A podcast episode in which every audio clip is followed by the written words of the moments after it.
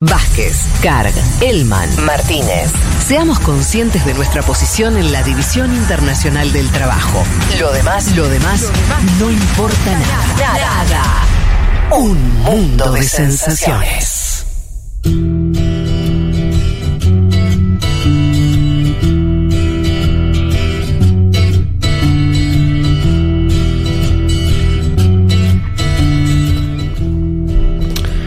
Les habíamos dicho que íbamos a tener un perfil muy interesante hoy sobre el príncipe Mohammed bin Salam, Salman, eh, gobernante de uno de los, o el país con mayor producción de petróleo del mundo.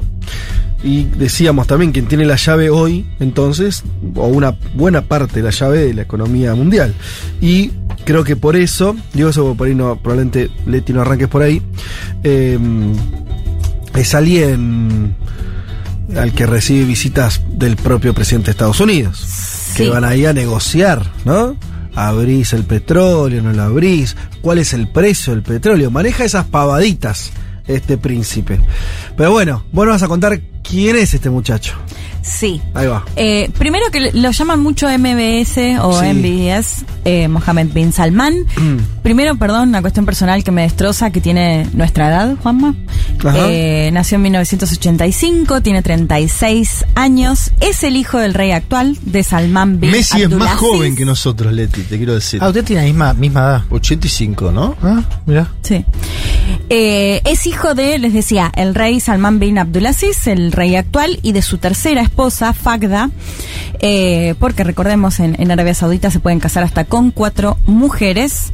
Eh, el rey, el actual, es eh, lo que se, se hacía, la sucesión era de hermano a hermano, no de hijo. De hecho, entiendo que esta sería la primera vez en la que lo va a suceder después del primer rey, digamos. Se, fue, la sucesión fue de hermano a hermano. Entonces, la, para, para, la sucesión es de hermano a hermano. ¿Y Sí. pero cómo hace la vertical hacia abajo en un momento? Bueno, ahora eh, cuando se muera el rey actual, sí va a suceder. Porque no tiene hijo. otro hermano a quien heredar. Y no porque ya son muy, son muy grandes. Ah, o-. De hecho tiene 80 y ahora lo busco, pero mm, 80 y largos, el actual rey, que él llegó al poder porque en el 2005 fallece el rey Fahd, que era hermano.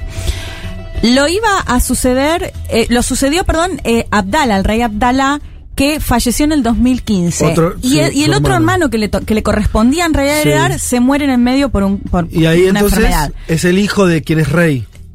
Y, y- y ahí, Cuando no, no no, y ahí, hermano. ahí, ahí asume el rey actual que era otro hermano menor. Ah, Que no le correspondía, le tocaba a otro hermano, pero se murió por una enfermedad en el medio. Es decir, desde el 2005 Fueron acá, como ya todos fueron may- mayores. Además, Pero, recordemos pero- que en Arabia Saudita, como justamente tienen hasta cuatro esposas, tienen un montón, Montón de, de hi- hijos. son infinitos Lo hermanos. contábamos en el caso de Osama claro. Bin Laden, que tiene como 50 Sí, hermanos, sí. hermanas. Igual me entendés que hay un momento de la biología que vos tenés que ir para abajo. No puedes ir en. en- Por eso, Sí, sí, claro. ahora va En a este pasar caso esto. va a, ir- va a pasar porque ya no hay más hermanos Porque ahora jóvenes. el príncipe heredero es Bien, un hijo, perfecto. que es justamente de quien vamos a hablar Mm. hoy. Pero bueno, lo que iba era que no le tocaba al rey actual, Sí. sino que fallece eh, por una enfermedad el hermano quien iba eh, a asumir como rey y finalmente entonces eh, asume el rey actual, que es el padre de Mohammed bin Salman.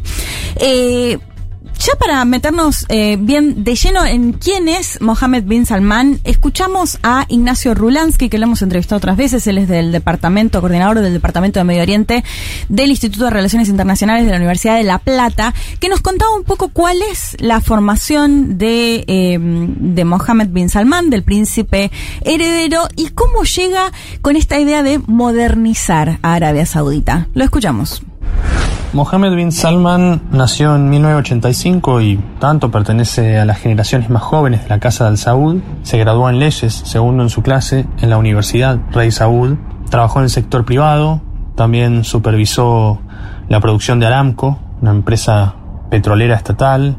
Sirvió como jefe de la Corte Real y fue ganando eh, protagonismo, sirviendo también como ministro de Defensa y luego ya eh, como príncipe heredero desde entonces se ha convertido en el principal armador político del país y es también quien personifica, o por lo menos eh, su ambición es representar un proyecto de modernización a nivel nacional que implica, por un lado, cambiar el rostro de Arabia Saudita ante el mundo, pero también, importante para señalar, es lo que hace a la actividad económica más importante, que es la extracción de hidrocarburos y en este sentido Mohammed bin Salman busca reducir la dependencia en este sector promoviendo una política de transición a energías verdes renovables varias cosas de lo que decía Nacho ahí. Bueno, primero que va a ocupar, mm, el primer cargo, digamos, importante va a ser el ministro de Defensa, que asume en el 2015, cuando asume su padre, es decir, cuando su padre llega a ser rey, lo, eh, lo pone a él en el cargo de ministro de Defensa, pese a que había estudiado abogacía, digamos, no tenía Mm. ninguna base por la cual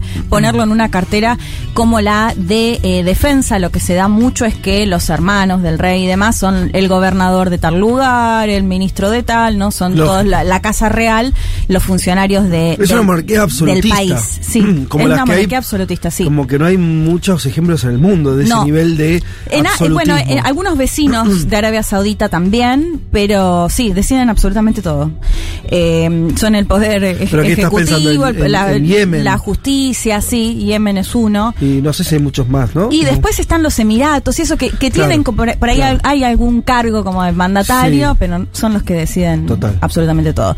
Bueno, lo que pasa con, eh, con Mohammed bin Salman es que cuando es eh, nombrado ministro de Defensa, su marca va a estar relacionada a que comienza lo que se conoce como la guerra en Yemen, que continúa hasta ahora el país vecino, el país al sur de Arabia Saudita. Lo que pasaba en ese momento, después de lo que fue la primavera árabe en el 2011, fue que, bueno, habían destituido al presidente, que después eh, volvió, después finalmente lo asesinan, toda una situación ahí, pero básicamente al oficialismo lo defendía Arabia Saudita y a los que se conoce como rebeldes hutíes los apoya la República Islámica de Irán, dos países enfrentados en la región.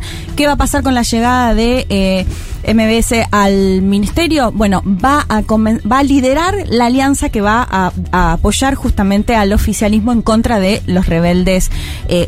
Y va a pasar a, a ser conocido, de hecho, como el arquitecto de la guerra en Yemen, que hay que decir, mm, es la guerra más olvidada, creo, en este momento, porque la verdad es que si mirás los números de la cantidad de muertes, la cantidad de chicos y chicas desnutridos, es realmente impresionante eh, lo que, bueno, lleva esta guerra que ya lleva varios años. Eh, bueno, esto me parece como tema más relevante de lo que, de, digamos, de su paso por el Ministerio de Defensa, que todavía tiene el cargo.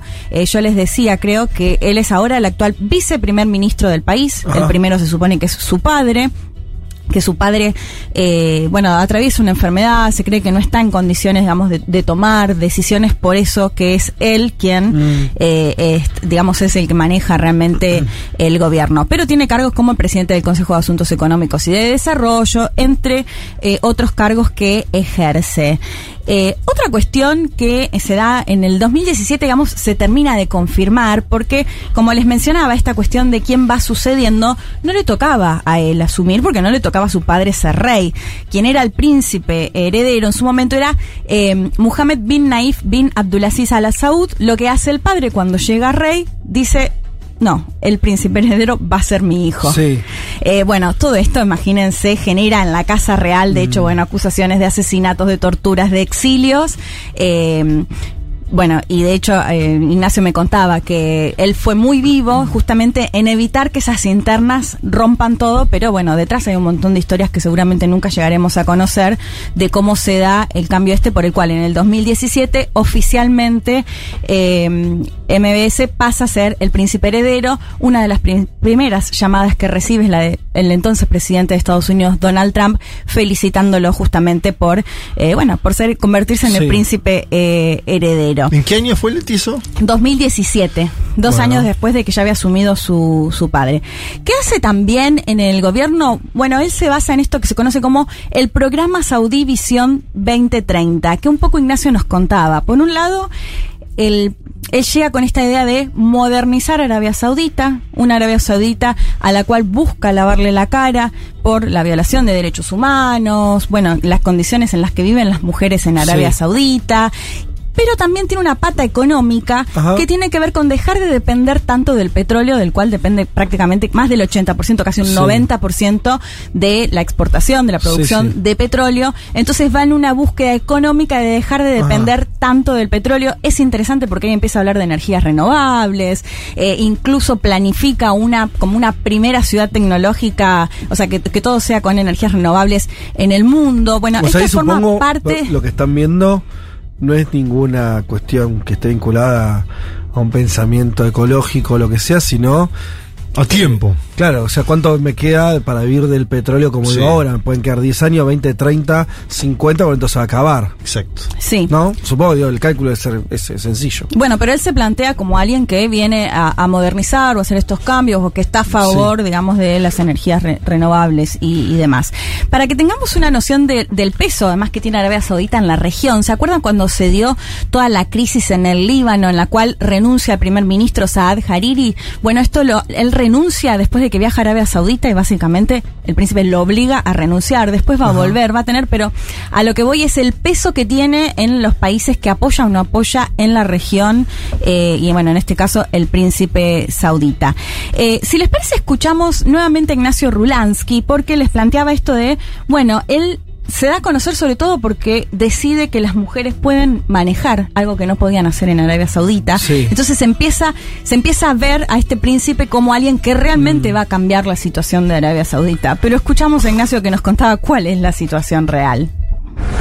Mohammed bin Salman se muestra como un promotor de la expansión de derechos para las mujeres, quizás el caso más emblemático y que recorrió los titulares del mundo es el del derecho a conducir. También brega por la incorporación de las mujeres al mercado de trabajo, pero al mismo tiempo las principales activistas que han luchado históricamente por conseguir este derecho se encuentran detenidas y en condiciones sumamente opacas. Sí, se conoce que muchas de ellas han sido torturadas. Mohammed bin Salman en las entrevistas que brinda a los medios internacionales suele o solía pronunciarse a favor de, de una morigeración de esta práctica eh, consuetudinaria y sin embargo siguen existiendo grandes abusos en su ejercicio, ¿no? es decir, en el papel que los hombres cumplen como custodios de la mujer. Esto implica que en una familia son los varones quienes pueden habilitar a la mujer a trabajar, a estudiar, a casarse, a salir, a salir del país. Por tanto, de vuelta hay como cierta discrepancia entre lo que se promueve o lo que se dice promover y lo que efectivamente ocurre.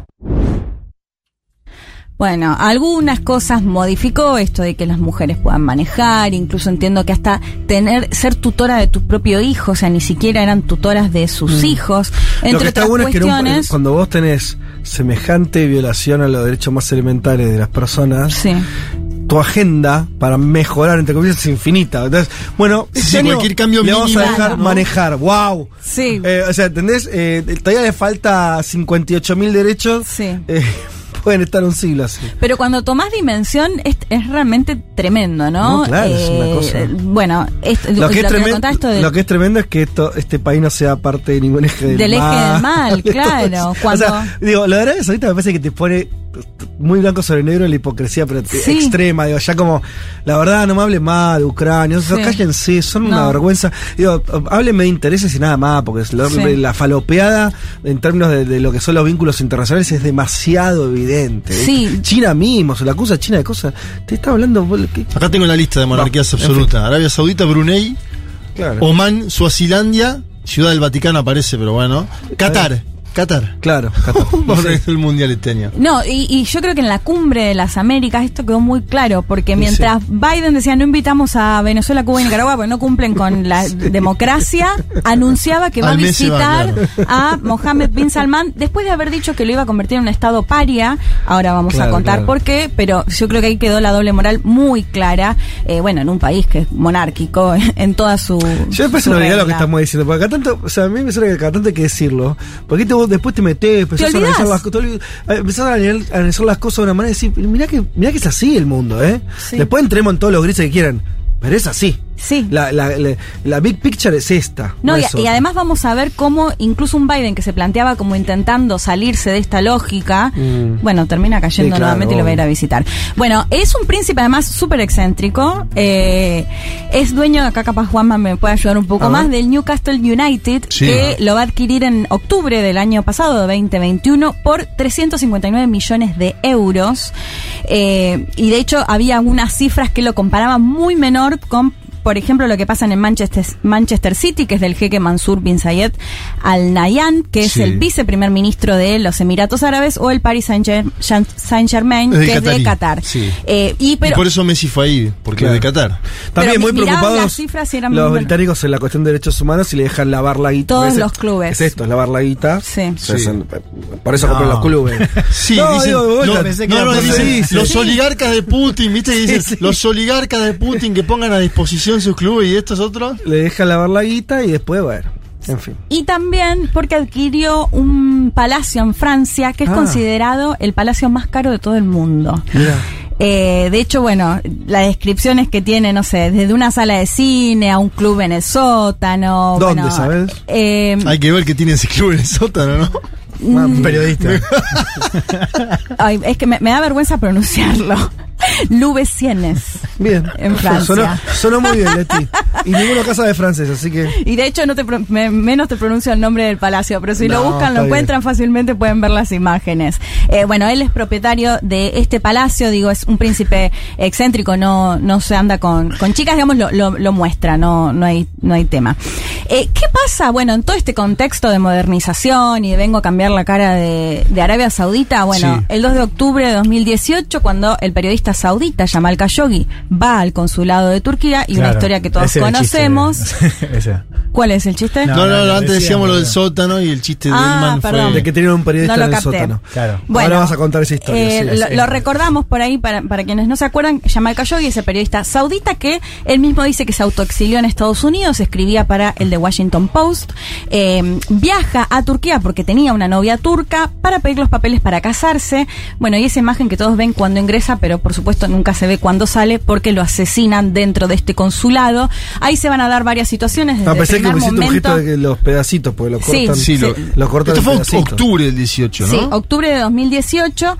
Eh, bueno, ahí se van a dar varias situaciones porque Turquía aprovecha para decir esto lo hicieron, esto, lo asesinaron, no es el primero que dice lo asesinaron, tenemos los, Sí. los audios, bueno, tenemos eh, pruebas de que lo asesinaron, el príncipe se niega primero, después, Mm. eh, bueno, eh, termina incluso por el Servicio de Inteligencia de Estados Unidos diciendo que fue el príncipe el que mandó a matar a este Bueno, periodista. Creo que comprobaron que habían habían viajado unas personas Sí. vinculadas al servicio secreto de Sí, Arabia claro. Saudita en un helicóptero, ¿no? Digo, como Sí, todo sí, de muy hecho de- pasó esta situación y, y lo- dejaron medio las huellas. El vuelo, se fueron todos en un vuelo a Arabia Saudita automáticamente.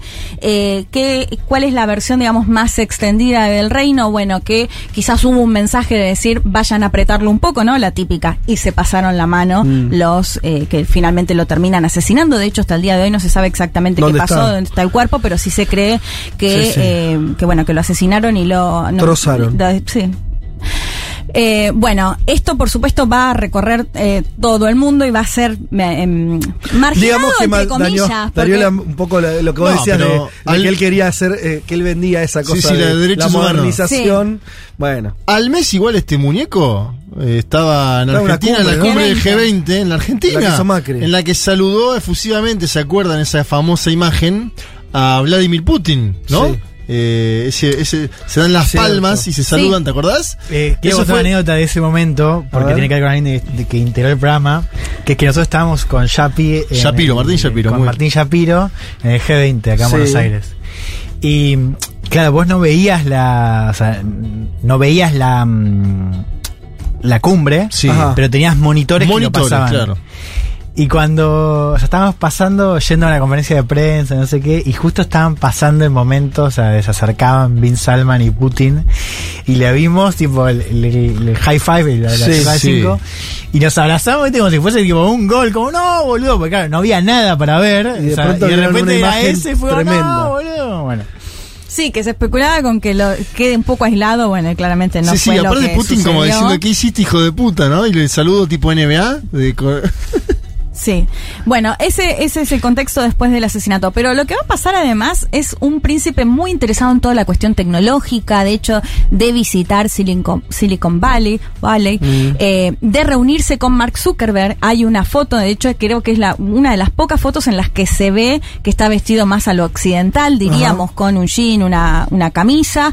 Eh, y después la relación con Jeff Bezos, eh, al Epa. cual le esto se conoció después del asesinato de Jamal Khashoggi. Recordemos, yo les decía, él escribía en The Washington Post, el Sí. cual es dueño Besos. Sí. Lo que pasó fue que descubren que eh, el príncipe le había mandado un mensajito de WhatsApp, un video, A y que a Besos y que a través de ese mensajito que creyó inofensivo le estaba espiando el celular. ¿Qué va a pasar después del asesinato de Khashoggi? Van a salir unas- unos mensajes de textos que Besos le enviaba a su amante, una presentadora, una periodista de Mirá. televisión, que después incluso va a terminar en, la- en el divorcio de, de- con su Una pareja. Eh, y bueno, y quien fue señalado de estar espiando el celular de Besos es el príncipe saudita. Mar- lo que estás contando es, es- es Tremendo. buenísimo porque es, es una manera de demostración de poder tan obscena Tremendo. de tipo me chupa un huevo porque eh, piensa en un segundo, nadie hace eso. no, o sea, pues besos, o sea, no es que decís, qué sé yo. sea, primero que el otro tiene mucho poder. Por eso. Y, y primero que vos, o sea, nadie, el, el que es el líder, es el que, o sea, eh, el, el que hace la tramoya, el que hace eh, Sí. el acto Sí, eh, de espionaje. Y acá lo hace él. Intuyo por una cuestión de impunidad muy Total, zarpada, diciendo, sí. soy yo, loco, ¿y qué? Venía a buscarme, acá están mis petrodólares, si no, si No, no, hay, algún hay problema. algo peor que es que tiene una comunicación telefónica Bin Salman con, eh, en ese caso, en ese entonces, Benjamín Netanyahu para comprarle el software Pegasus. Ah, claro. La verdad que el software que en alguna Sí. vez habló Juan Sí, Elman acá. sí, sí. O sea, a partir de allí fue eso. El príncipe le compra a Netanyahu el Pegasus y a partir Y de lo eso usa ahí con- lo usa con beso. Imagínate el poder que tiene que tener. Sí, y además esto, lo de la impunidad es bueno porque lo que se especula es que se lo manda desde su propio celular para que. Besos lo abra. Claro, digamos, claro. para decir, ah, me lo manda Sí. el príncipe saudita, no va a ser, un amigo. No va a ser tan, no, no, no me va a pinchar el teléfono así. Claro, pero después cuando lo descubren no le importa nada Hermoso. que se sepa que fue él. No, me quedé con algo que dijo Juan recién, que es otra gran clave geopolítica de esto de que Bin Salman le compre a Israel un software. Digo, me parece que también hay una clave para pensar el liderazgo de Bin Salman, que es, es uno, es verdad que todavía no reconoció, o sea, no normaliza relaciones diplomáticas con, con Israel Sí, como pero hizo. lo pu- puede pasar en cualquier momento. No, y fue uno de los grandes promotores, o sea, uno de los que dio el visto bueno cuando fue el acuerdo presentado por Trump, acuerdo de paz, entre Mm. comillas, de Israel-Palestina, un poco ahogando y abandonando la causa palestina. Sí, O sea, total- es uno de los tipos que también fue clave en el acercamiento de Israel con el mundo árabe, ¿no? O sea, Sí. hay una geopolítica en Medio Oriente que, que está también muy condensada en su figura. Sí, totalmente y que rompe esto con los años Claro. de la postura que ha tenido Arabia sí, es un Saudita tipo que le sobre mucho Palestina. daño a la causa palestina. Eh, bueno, escuchamos el último audio de Ignacio Rulansky que contaba un poco acerca de esto de la familia y de cómo hizo para justamente no que se genere una interna cuando no le corresponde a él heredar el trono. Lo escuchamos. voltamos. Mohammed bin Salman ha sido implacable en la neutralización de posibles focos de resistencia o bien de proyectos alternativos de construcción de poder dentro de la Casa de Al Saud, lo que lo ha llevado a encarcelar a miembros de su propia familia, es decir, tíos, primos y, y familiares más lejanos, entre los cuales muchos son empresarios y también a, a empresarios y otros funcionarios que no pertenecen a, a la Casa de Al Saud y que en, estas, en estos casos eh, no solo ha embargado sus bienes y activos o por lo menos parte de sus patrimonios, sino que eh, bueno, también estas personas se encuentran envueltas en procesos judiciales poco transparentes. Por tanto, la construcción de, de poder de Mohammed bin Salman es eh, sin dudas transformadora en todo sentido, atomizando el ejercicio de las principales funciones de gobierno en, su persona y en su grupo de allegados, y también tratando de actuar como una especie de gran reformador que introducirá una, un momento bisagra en la historia de Arabia Saudita. Bueno, familiares eh, presos, algunos que le sacan todos los bienes, otros directamente ejecutados, otros que logran exiliarse. Voy a decir que no le queda otra, la- ese tipo de, de, gobier- de forma de gobierno. Ya implícito que si vos las reglas para, para generar ese, para acumular poder, Hmm. y no son las elecciones, no son las negociaciones políticas con otros sectores, está dentro de tu familia. Y el que manda, manda, tiene el poder absoluto, y te está disputando Claro. la billetera más grande del mundo. Y sí, Te lo de mínima que te lo cargas, o sea... O sea, es vos obvio. decís que si sos el príncipe heredero, por ejemplo, y te, te sacan el trono, no haces nada. ¿Cómo, cómo? No, porque digo esto en lo de la familia, Sí. digamos, de las disputas que se generaban, No, digo que que tocaba. a lo que hoy se parece a cualquier eh, historia que escuches de una monarquía claro. europea del 1600. Sí, es sí, lo mismo, sí. digo, no tenés ningún, o sea, eh, la, la política se reduce a una política de- en el palacio, de la familia y la disputa, que si el primo, el tío, la mamá, digo, y ya está, fin. Entonces, bueno, en general no suelen ser pacíficas esas disputas, son No, claro. personales, Hmm. absolutamente, y bueno, ya está, sos vos, soy yo, chau. Sí. Bueno, para concluir, eh, quería leer una parte de una nota de opinión de Khashoggi, que me puse a leer algunas de las notas que él escribía. Y es interesante porque en este marco que decíamos, bueno, es un príncipe que se bien, bien se presenta como un modernizador de terminar con la violación de derechos humanos. Bueno, lo que contaba Khashoggi es que él se autoexilia porque había de hecho el, el título de la nota es Arabia Saudita no siempre fue tan represiva, ahora es insoportable, Mm. refiriéndose desde que llegó al, al poder el príncipe. Eh, y, y en realidad, desde décadas, Arabia Saudita es así. Es decir, o sea, Sí, él lo plantea que ahora realmente es Era insoportable, era peor aún.